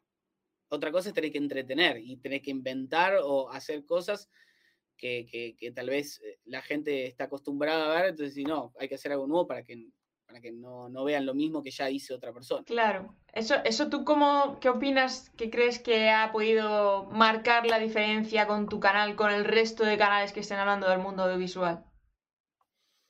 No, cada canal tiene su impronta, cada canal tiene su aporte diferente en base a la experiencia de cada uno. Eh, a diferencia de los profesores en el colegio que tienen un temario, acá tenemos la libertad de poder hablar en base a nuestra experiencia. Eh, lo que aprendemos lo aplicamos y cada uno aprende de diferente manera, de, diferentes lugares, porque yo de, ponele, de mis compañeros que, son del, del mismo nicho, hay gente que trabaja para marcas de comida, hay gente que trabaja para marcas de auto, hay gente que trabaja para videoclips, hay gente, y todos aprenden de diferentes lugares y aprenden diferentes cosas que las, van a, que las, que las enseñan, después las aplican. Y yo también, yo, yo estoy del lado de, de YouTube, eh, cómo crear contenido en YouTube, y de ahí aprendo un montón, cosas que tal vez teniendo un equipo de producción gigante donde cada uno se encarga de una cosa, como es un corto, tal vez uno no lo aprende porque solamente está enfocado en una cosa. Yo estoy enfocado en todo, ponele, y aprendo, aprendo de, de, de, todo, como también al revés, el que, que tiene un corte y se encarga de la cámara de, o de, la dirección de fotografía, aprende, tiene muchas cosas más que aportar que yo que tengo que encargarme de todo. O sea, es, eh, cada persona tiene su experiencia y eso es lo bueno de YouTube, de que uno habla siempre desde la experiencia y no desde, desde lo básico, lo que es tipo, eh, esto es así porque es así. Obviamente, sí, esto es así porque es así, pero también le ponen su parte de experiencia. ¿no? Sí, porque por ejemplo tú puedes estar haciendo una review de una cámara, pero para tu estilo, para tu gusto, vas a decir algo totalmente distinto de otro creador que a lo mejor sí ha encajado la cámara con, con su tipo de contenido, con su tipo de imagen. Claro, es ah. así, cuando, pone, cuando, cuando, hay, cuando hay una cámara nueva, eh, yo sé a qué youtuber ir para, para, para, ver su review porque sé que la hace o sea, muestra lo que yo justamente estoy buscando. Eh, bueno, este otro. O cada uno, cada youtuber aporta una cosa diferente y eso está buenísimo. De hecho, en, el, en, eh, el, en, este nicho no encontré nadie que sea igual a otro, incluso ni en inglés. O sea, todos aportamos algo diferente.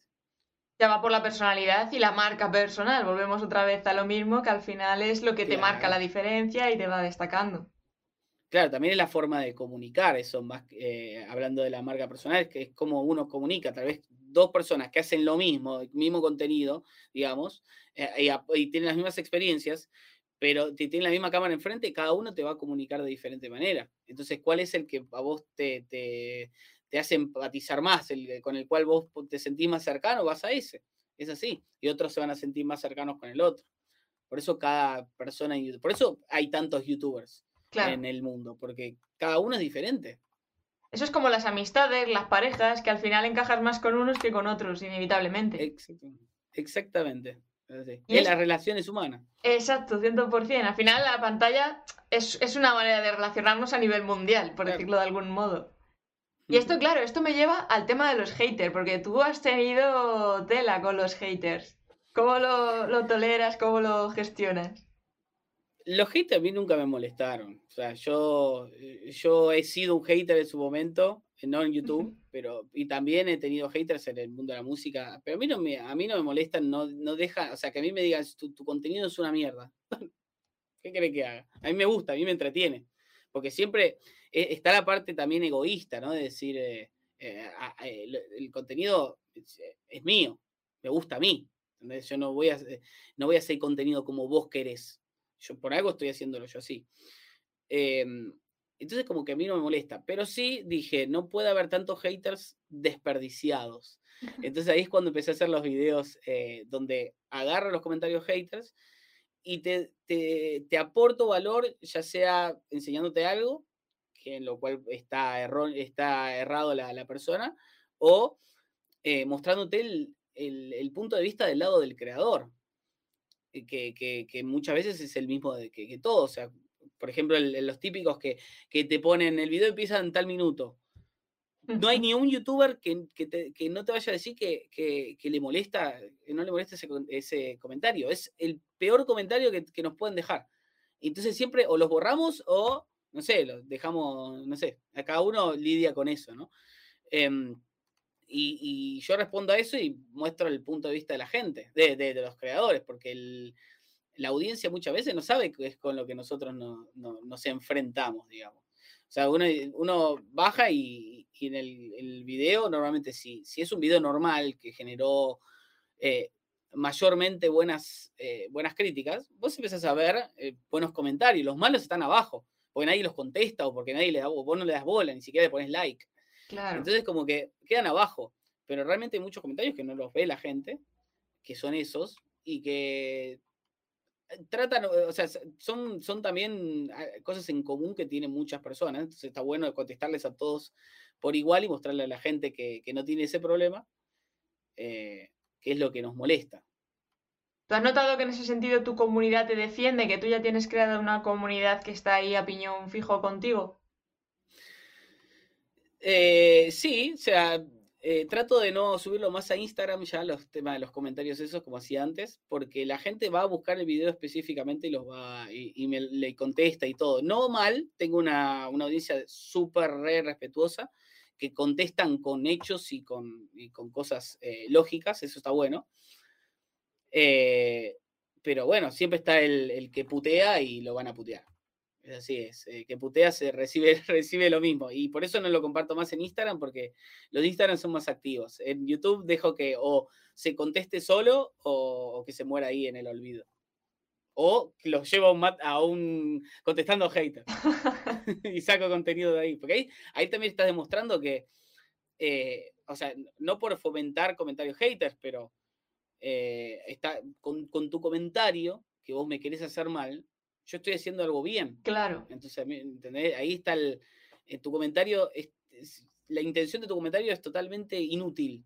Es el mejor zasca que le puedes dar. Claro, exactamente. Saco algo bueno de tu comentario malo. No, no, no, no me afectó. Exacto. Y, tema de Instagram que ha salido ahora a colación, ¿tú utilizas Instagram para dirigir tráfico a tus vídeos o una vez que subes el vídeo, ¿cómo, cómo haces ese embudo de, llevar tráfico a ver el vídeo? No, no, Instagram lo uso más que nada para, cosas personales y cualquiera que quiera contactarse más directamente. Eh, pero si yo dirijo de Instagram, no, no tengo tampoco tantos seguidores en Instagram y no busco tener tantos seguidores. Eh, YouTube ya, ya, se encarga por sí solo de, de, distribuirlo. Antes yo optimizaba los videos para que se se, dirijan mejor, pero ahora, entre tantos años, tanta información que tiene YouTube de mi canal y, el video, los videos, al hacerlo, al, hablar claro y que sacan los subtítulos y todo, saca mucha información, cada vez tengo que optimizarlos menos, al punto de que muchos no los optimizo. Eh, y, YouTube los, los, distribuye bien, porque lo importante, uno siempre piensa, no, hay que posicionar, hay que meterlo en tal búsqueda. No, YouTube sabe de qué trata tu video tiene muchas herramientas para hacerlo, eh, para hacer solo. Cada día son mejores, de hecho, ya hoy en día no hace falta, digamos, optimizar, salvo si querés que aparezcan diferentes búsquedas de algo que vos no nombraste o no pusiste ni en la descripción ni en el video.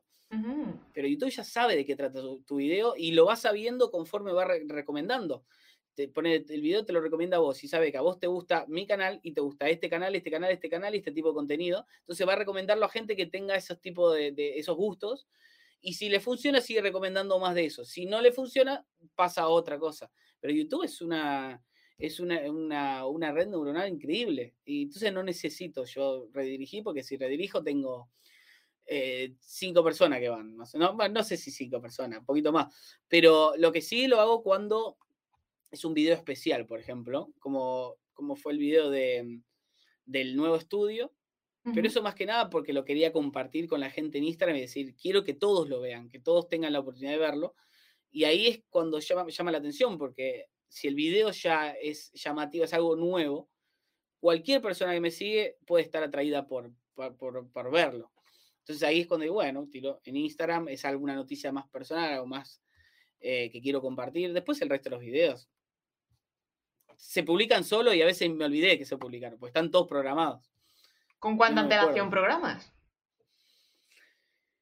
Eh, mi, ideal es tener 10 videos. ¿Programados? Yo, he tenido 10, 12 videos programados eh, y lo he mantenido un montón de tiempo. Eh, cosa de tener, ponerle una semana dos videos, otra semana una, otra semana dos, otra semana uno. Digamos que tenía casi dos meses adelantados.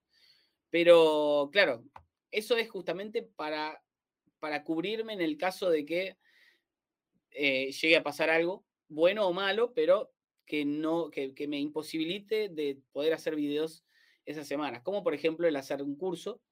Yo eh, me, retrasé mucho cuando hice la primera parte del curso, que tenía 12 videos, había dejado 12 videos y bajé a 4. Quise recuperarlos de nuevo hasta que tuve que empezar a hacer la segunda parte del curso y no lo pude recuperar y llegué a tener dos videos programados y me empecé a desesperar. Y ahora estoy recuperando de nuevo.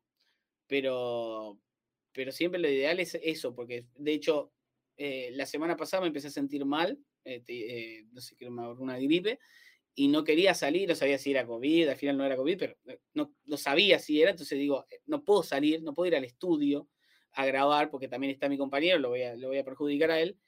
Ahí es cuando de repente vienen, vienen de, eh, ayuda los, los eh, tener videos adelantados, porque no tengo que sacar un video ya, ya el video está programado. Y entonces, ¿tú te organizas a modo de grabar varios vídeos en bloque o, cómo lo haces para poder tener tantísimos vídeos en recámara? A mí, me, a mí me desespera tener varios proyectos abiertos, así que grabo uno por uno.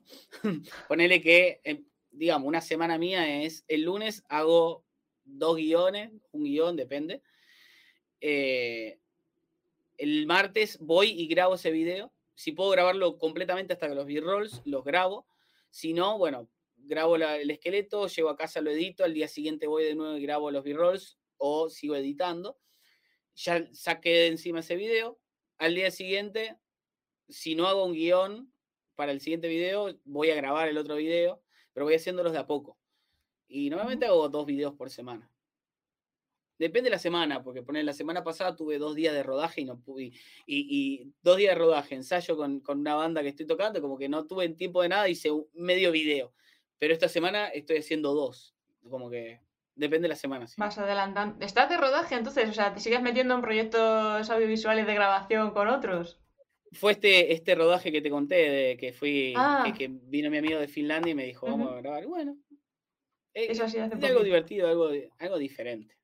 Sí, Aparte, de compartir algo con un amigo que no lo vi nunca en mi vida, me hice amigo por internet y de repente está acá y fue compartir algo tan grosso como un rodaje, como, digamos, liderar un rodaje, porque estábamos los dos en, la cabeza, él era el director y yo estaba en cámara y, dirección de fotografía, o sea, eh, éramos los que básicamente decidíamos todo. Mola, o sea, meterse, en el barro del rodaje de vez en cuando está muy guay. es una adrenalina muy chula. De hecho, tengo, tengo, eh, tengo yo, tengo cortos planeados desde antes de la cuarentena. Lo que pasa es que desde antes de la cuarentena cambió tanto, de antes de la pandemia cambió tanto, que, que los cortos pasaron a un quinto plano más o menos. Pero tengo un par de ideas de corto y tengo muchas ganas de hacerlo. Y, entre que ahora empecé a hacer cursos, viste, eh, no, tengo tiempo, no tengo tiempo para sentarme y, dedicar a eso, porque sé que eso no me da ningún rédito, simplemente algo mío. Eh, entonces como que de a poco, voy de a poco, eh, yo también tengo idea para ese tipo de rodajes. Me gusta, me gusta. Me gusta hacer otras cosas, siempre, me gusta, siempre, a todo el mundo le gusta hacer otras cosas así Salir de la rutina. Claro, eh, siempre y cuando manteniendo en parte la rutina que te puede permitir salirte de la rutina, ¿no? Eh, en cuanto a, monetario, a sostén monetario. Eh, y en mi caso puedo, pero necesito un poquito más de tiempo. Necesitas alargar un poco el día. Quiero, claro, quiero más tiempo, porque no quiero, yo tengo tiempo, pero lo tengo distribuido en, días y no quiero dedicarle un poquito todos los días. Quiero estar dos, tres días seguidos viendo ese tema y metiéndome a fondo. Para, porque si yo voy todos los días un poquito, tal vez es como entrar y salir y, tener que volver de cero a, meterme en el tema. Eh, teniendo otros proyectos en el medio. Entonces prefiero, quiero hacer todo por parte. No me gusta, como te dije, no me gusta tener proyectos eh, abiertos, sino que me gusta empezar uno, cerrar, empezar otro, cerrar, empezar otro, cerrar. Más, más cómodo. Es que la parte creativa es lo que conlleva también, que necesita su tiempo, porque dedicarle lo típico de, no, me pongo dos horitas con este, es que a lo mejor a la segunda hora es cuando has cogido toda la carrerilla, toda la inspiración, empieza todo a enlazar y es cuando tienes que cortar y dices, joder, ahora mismo no me viene bien, ¿sabes? Entonces, yo también soy muy de trabajar en ese sentido en, en blog, es decir, tal día está dedicado a esto, tal día está dedicado a esto otro. Pero claro, tú te has tenido que planificar para obtener tantísimos vídeos programados como un mes antes grabar esos vídeos para el mes siguiente, porque si estás grabando una media de dos vídeos a la semana para tener 12 programados, tienes que tener un avance desde ya hace tiempo. Sí, eh, en realidad no, es que lo hice de un, mes al otro, sino que fue, fue de a poquito. En su momento empecé con dos videos adelantados y como yo grabo dos, como yo subo dos una semana, uno otra semana, dos otra semana, uno otra semana, eh, como que si grabando dos videos ya tengo cada dos semanas uno extra. Entonces ahí fui adelantando y cuando me di cuenta, porque fue solo, se fue dando solo, digo, oh, voy a agregar otro video más. No, puedo, puedo más, puedo más todavía. Eh, al punto de que en un momento dije, bueno, voy a, hacer, voy a subir dos videos por semana. Cuando llegué a los 10 videos era, no voy a seguir programando más, porque no voy a tener 40 videos programados, no tiene sentido. Eh, entonces ahí empecé a, empecé a subir dos videos por semana. Y me di cuenta que me estaba volviendo loco, porque, bueno, igual no estaba volviéndome tan loco porque estaba, estábamos encerrados en cuarentena y no había mucha actividad. Pero cuando empezamos a salir, seguía con el mismo ritmo y dije, no, voy a bajar. Así puedo disfrutar un poco más la vida, ¿no? Se, había, se había abierto el mundo. Y, y, es como un equilibrio, es un equilibrio. O sea, si bien a mí me encanta eh, hacer contenido y videos y todo, eh, también me encanta vivir mi vida y, estar ahí con mis amigos eh, en, el, un parque mirando el cielo, no haciendo nada. Eh, entonces, como que es un equilibrio. Trabajar para vivir, no vivir para trabajar. claro. No, bueno, yo creo que esos dos son los dos extremos. Hay que, hay que, el punto medio. estar en el medio. Claro, porque trabajar para vivir tampoco te hace bien. Estás trabajando, estás haciendo algo tal vez que no te gusta. O vivir para trabajar es que estás eh, eh, inmerso en tu trabajo, porque no te, no te queda nada de tiempo. Lo ideal es buscar en el medio eh, em, una cantidad de trabajo, te guste o no, pero que no te haga mal, que, no te, que, no te, que no te deje agotado para después poder vivir tu vida y disfrutar de, tu vida. Es un equilibrio. Y, y con los años se va logrando ese, equilibrio, porque pasás por los dos lados. Una, persona que está activa en, lo, en, su carrera pasa por las dos cosas. Primero, trabajar para vivir porque quiere mudarse, esto, lo otro, pero después no le queda tiempo. Entonces, de repente se empieza a dedicar a lo suyo y está trabajando 24/7 porque quiere, quiere cubrir con todo. Y, pasa por todo, o sea, eh, pasa por todo. Y lo ideal es buscar ese, ese equilibrio, que yo creo que se logra, no, no quiero decir, no es, no es, tanto por edad, pero yo creo que a partir de los 30 uno empieza a, a, plantearse ese tipo de cosas. Claro, empieza a plantear qué es lo que quiere para su vida, que fue justamente, mis 30 también fue cuando di el cambio completo en mi vida, y, y ahí es cuando te das cuenta, no, es, ni esto ni esto está bueno, tengo que buscar algo en el medio. Además que socialmente es como que cuando te encuentran un poco en modo relax, es como, uy, ¿qué, persona más vaga, uy, que es que no haces nada, ¿no? ¿Por qué? Porque no estoy estresada o porque no tengo ansiedad en mi vida, ¿sabes? Pero porque soy feliz con lo que hago, el ritmo que tengo, el horario, etcétera, etcétera. Entonces, socialmente también es muy difícil luchar contra, contra eso y me encanta esa filosofía que tienes. Hmm. Me encanta. Y ya, la última pregunta, ya te dejo marcharte, Matt. Decías al principio que tú al principio sí optimizabas tu canal de YouTube, ahora ya no. Pero para la gente que está empezando, ¿qué le aconsejarías para optimizar su canal? Eh, es que yo ya no lo optimizo porque es como que YouTube lo hace solo. O sea. A eso voy, o sea, centrarte en la exploración, es decir, que lo trabajes la descripción, los subtítulos y tal para que YouTube te, te, muestre en exploración antes que estar analizando palabras clave y todo este rollo. A ver, eh, toda información que vos le puedas dar al video mediante lo que vos decís en el video, porque eso también se traduce abajo y si mientras más claro lo digas, mejor se traduce. Eh, después la descripción mm, y, los tags y todo eso, no, no, hashtag tanto, pero los tags de abajo y la metadata, toda esa información que vos le puedas dar a YouTube le sirve.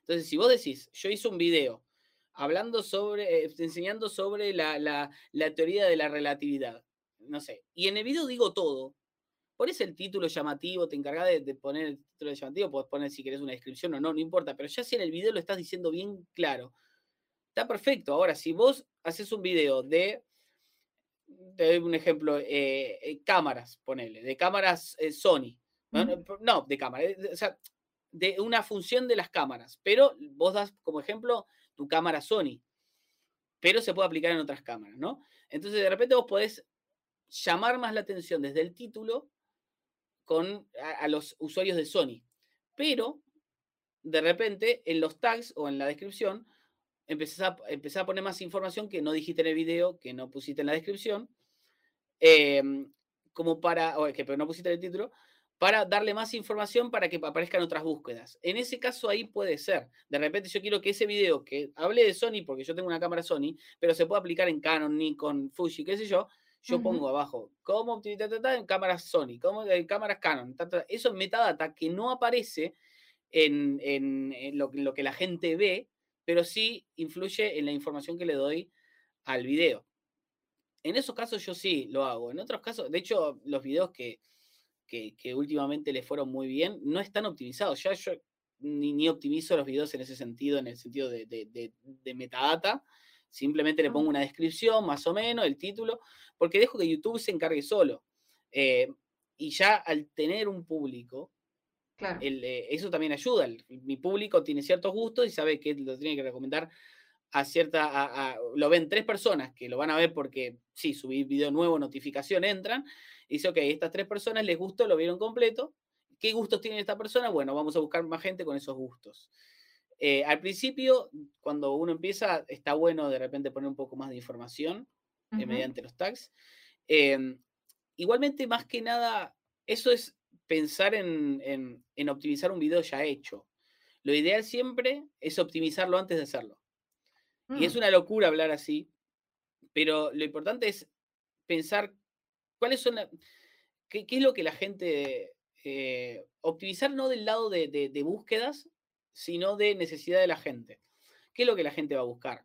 ¿Cómo ¿Por qué la, gente busca? Y eso no necesitas imaginártelo, está en internet, buscas, hasta podés buscar la competencia. Eh, es un trabajo enorme de, digamos, buscar la, idea perfecta o eh, contar, contar algo de la manera que pegue, ¿entendés? Porque es, una investigación eh, a vos mismo, a la competencia, al nicho, a todo, a, YouTube en general, eh, que podríamos estar, si me lo hubiera preguntado antes, pero podríamos haber estado hablando todo el tiempo. Es, de hecho, esto nosotros lo enseñábamos en la, en la agencia, porque no es solamente del lado de, uy, qué video voy a hacer, cómo lo voy a hacer. Es cómo, cómo me voy a presentar yo como, como marca personal, vos lo sabrás, vos ah, eh, hablas de marketing y es, y es una parte importante, no es lo mismo, como dije antes, no es lo mismo un video de una persona, eh, un mismo video contado por una persona que por el otro.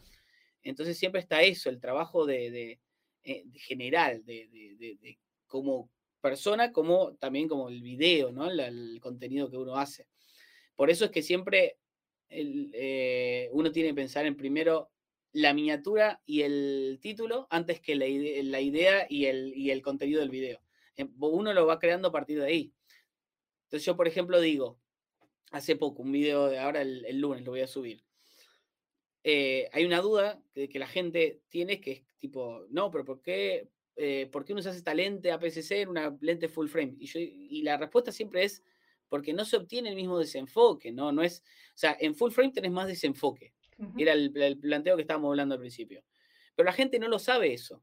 Y la gente que lo sabe no sabe por qué. Entonces ahí está. Entonces ahí está, agarrás ese planteo y desarrollas un video que tal, que yo desarrollé un video que, que, que, habla todo en profundidad sobre la diferencia entre full frame y APS-C. Pero si yo te digo la diferencia entre APS-C y full frame en el título, a nadie le interesa estoy, con el título de la miniatura estoy atacando la necesidad que tiene la gente. Después desarrollo el video como quiero, tocando esas, eh, tratando de, cubrir esas, esas dudas que tiene la gente también, ¿no? Pero siempre es, planear primero el video y la miniatura. Wow. Wow, wow, porque, o sea, has dado la vuelta a, todo. porque claro, es empezar, empezar por lo que normalmente la gente eh, termina de editar el vídeo. O sea, como que la miniatura la gente se lo toma al final y cuando sube el vídeo ya es como que le pone el título y tal. Tú dices todo lo contrario. Primero, hacer un poco de estudio de mercado, ¿no? Digamos. Sí, o sea, lo ideal es eso. No quiere decir que, del que no se pueda crear un video y después tratar de venderlo, eh, buscar cómo venderlo. Pero es mucho más fácil que sacar una idea de una, un título y una miniatura llamativa. Porque ahí ya tenés parte del trabajo hecho. Eh, además que ya sabes, ya tenés una idea. Ya, con eso ya es una idea. No, es que tenés que desarrollar una, idea de cero y, ir armándola. No, no, no, ya tenés la idea y a, partir de ahí ya es fácil. Ya tenés el hilo, el hilo conductor. Es como los blogs, como grabar un blog. Yo salgo a la calle a grabar blogs, pero siempre digo, ¿qué voy a hablar en mi blog? No voy a, grabar lo que haya simplemente, no. Yo ponele, voy a, a un evento de mm, eh, medieval que me gusta, pero a nadie, gente, gente no le interesa el evento medieval de repente en ese video yo hablo de las cámaras nuevas, las cosas nuevas que están saliendo, que ya no tenés excusa. Eso es mi hilo conductor. Después el resto del video se va dando solo, pero el, el hilo ya lo tenés que tener. Y eso sale de un título y una miniatura que yo me pensé que es no tenés excusas. ¿Entendés? Con tantas cosas que las cámaras que graban hoy en, 800K y, que son accesibles, GoPro y qué sé yo, no tenés excusa. Esa fue el título del video, no tenés, ya no tenemos excusa.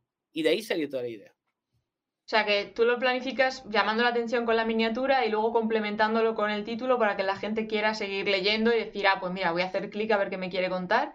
O haces una combinación de las dos cosas casi que pone lo mismo en una y en otra. Eh, yo tengo un tema con las miniaturas porque no puedo, no, no, no, no, me gusta hacer eso de las flechitas y todas las cosas que, que supuestamente funcionan si las sabes usar bien. Eh, a mí me gusta hacer miniaturas más foto. Foto linda, llamativa y ya está. Eh, pero bueno, es, es, un tema de buscar. Yo siempre, igual pienso el título. La miniatura, yo siempre, mi error también en cierto punto de la miniatura es, que, es, pensarla al final. Pero porque ya el título lo pensé. El título es lo, que me, lo, que me, lo que me guía a través del video. La miniatura después es en base a mis gustos, a lo que yo quiero poner como miniatura, la armo después. A veces la pienso antes, pero a veces ni la pienso hasta el final y a veces mando miniaturas que son horribles. Pero, pero bueno. Hombre, horribles. Mira, de hecho la voy a compartir por aquí para que lo vea en tu canal. Por si alguien todavía no me conoce. Espera, voy a meter. Hay algunas que son malas. Hay algunas que son malas. Bueno, pero. La, la, anteúltima es horrible. ¿Esta de aquí o esta? Pero, eh, no, la anterior, la primera, esa. Porque, porque esa, eh, eh, yo, o sea, necesitaba una imagen que, que, tenga que ver con lo que yo estaba hablando. y, la, y, las imágenes que tenía eran horribles porque se estaban grabando mal, ya se había ido el sol y todo, y cuando las edité hice lo que pude pero le así nomás y le fue bien, te das cuenta, es como que ahí está de nuevo, no importa la estética, sino lo que, lo que transmite la foto. O fíjate que la foto, por ejemplo, la última, es re linda la foto, la, primera, esa. Sí, la última, el último video. Em, la foto es re linda, es re estética, pero no, no transmite nada al, lado de la otra, que sí es horrible, pero transmite. Porque te, deja entender mucho de lo, que, de lo que hay en el video y llama la atención. Claro, hay como una historia detrás. Claro, entonces es, es un, tema de, buscar ese equilibrio. En mi caso, yo no estoy muy, muy contento con algunas miniaturas, pero con las que estoy contento estoy muy contento. Pero sin embargo, a lo mejor esas miniaturas con las que no estás contento, has tenido casos en los que te han funcionado bien. Que digas, mira, no pensaba yo que esto, este vídeo en esta miniatura iba a tener este resultado. Porque hay veces que puede pasar.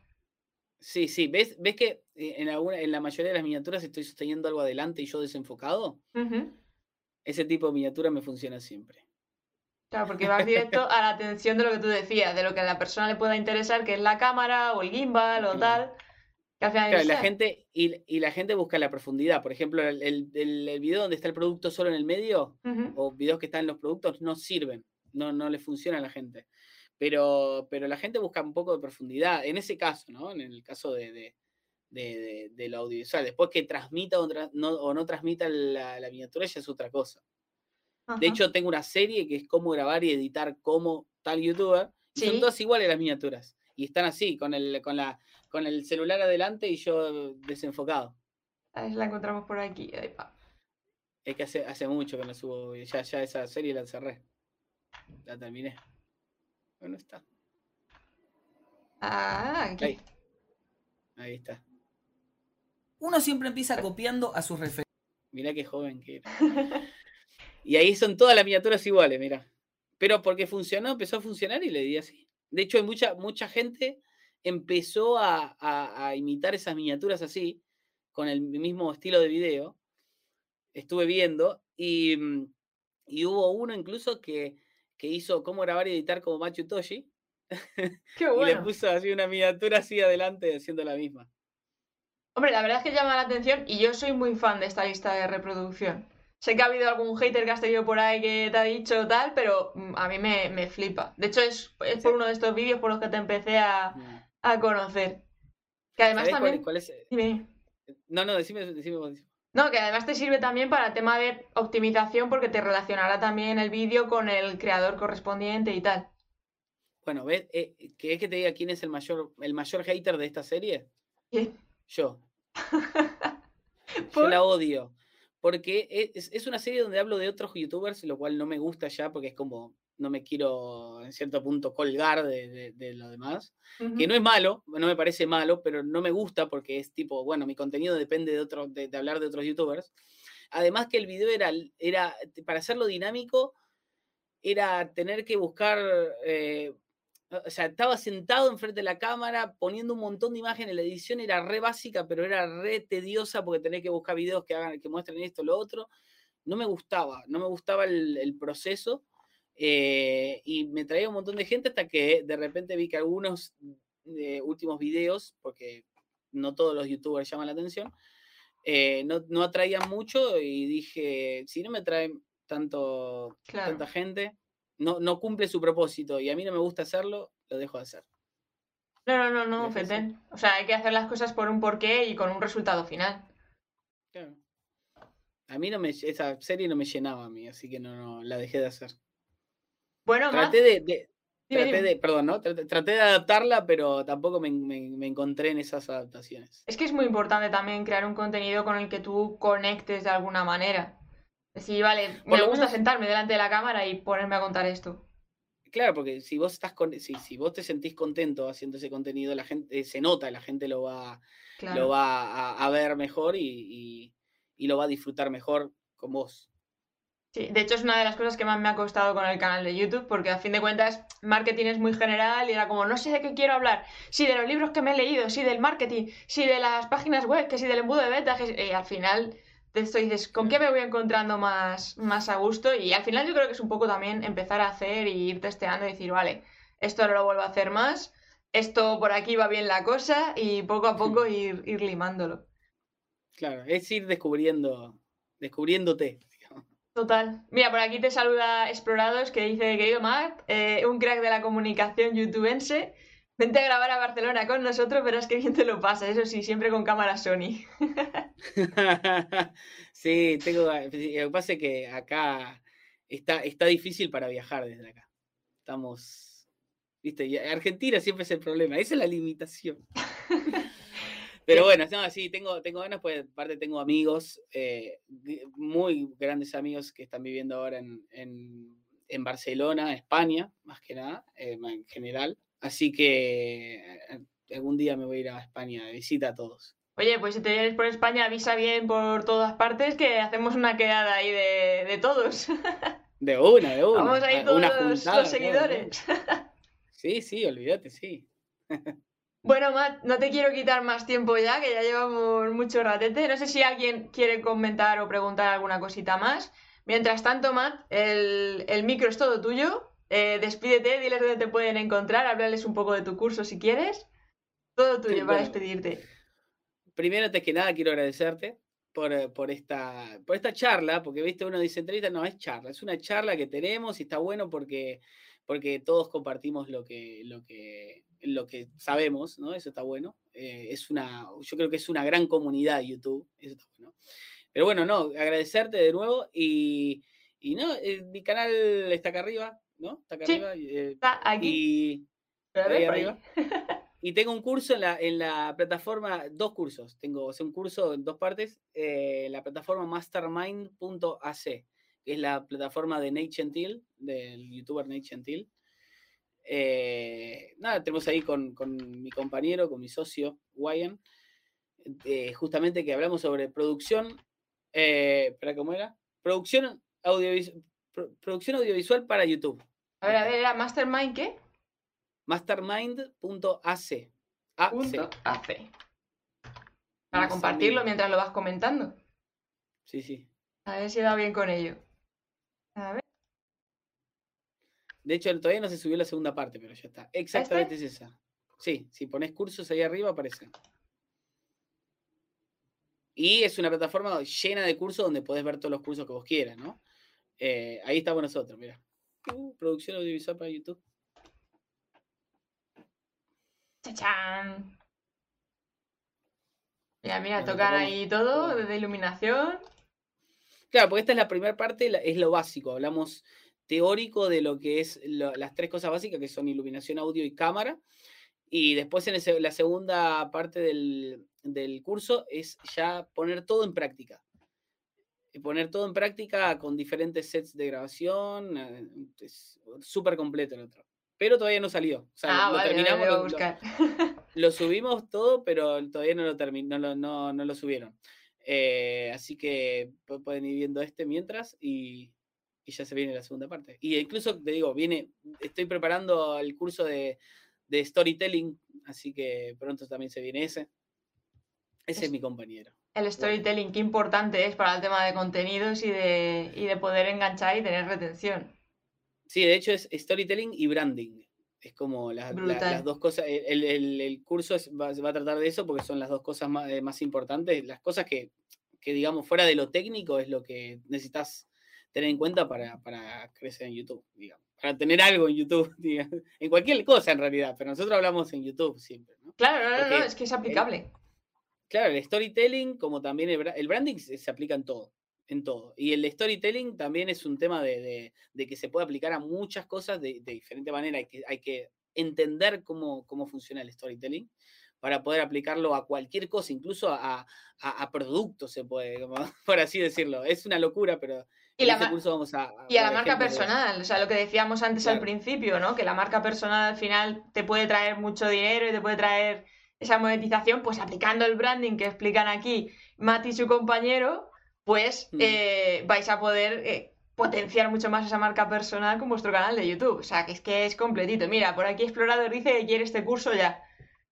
Mm, serio, buenísimo. Luego os voy a dejar en la descripción eh, el enlace para que lo tengáis más accesible también, ¿vale? Mm. Buenísimo. Sí, igual eh, ahora está la primera parte, así que pónganse a ver la primera parte, que, que cuando sale la segunda ya la tienen, ya, ya está subida, fa- falta publicarla nomás, no sé cuándo la van a publicar ellos. Pero bueno, eso. Y de paso se quedan ahí, hay un montón ahí. O sea, si viene, hay mucho de, de computación porque es una plataforma de- que, que está más eh, relacionada a tecnología, porque el, el creador es el, el- el- el youtuber más grande de tecnología en, en- en España. Eh, también hay otras cosas, hay creación de contenido, hay, hay programación, hay de todo. Y cada día va creciendo más, porque por mes salen como dos, tres cursos más. Mm, interesante. Bueno, esto dentro de nada ya a tu propia plataforma directamente, a montar tus cursos con tu propia página web ahí, con... ¿Te imaginas? No es descabellado. Muchos empiezan así con plataformas externas y luego al final la cosa crece tanto que dicen, pues mira, eh, a la plataforma Claro. mía y a volar. Claro, sí, es verdad. Sí, sí. Sí, no tengo, no tengo ese plan todavía, pero, pero eh, puede llegar a ser el. Es, es una buena estrategia también de negocio. Ahí. Claro. Es de todo, de una, de una charla sale, puede salir todo. Brutal, Salen brutal. Miles de ideas. Bueno, Matt, muchísimas, muchísimas gracias por pasarte por aquí. Estás más que invitado a volver cuando tú quieras. Y espero que lo hayas Gracias. disfrutado y te lo hayas pasado bien. La verdad que sí, la verdad que sí, una, una linda charla y muchas gracias por, por invitarme. Me alegro un montón. A ti por venir, que sé que estás ahí con mucho jaleo y mucho lío y que hayas Sí. sacado este huequillo, vamos, te lo agradezco mil. Pues nada, un abrazo enorme y nos vemos por el espacio digital. Llévame.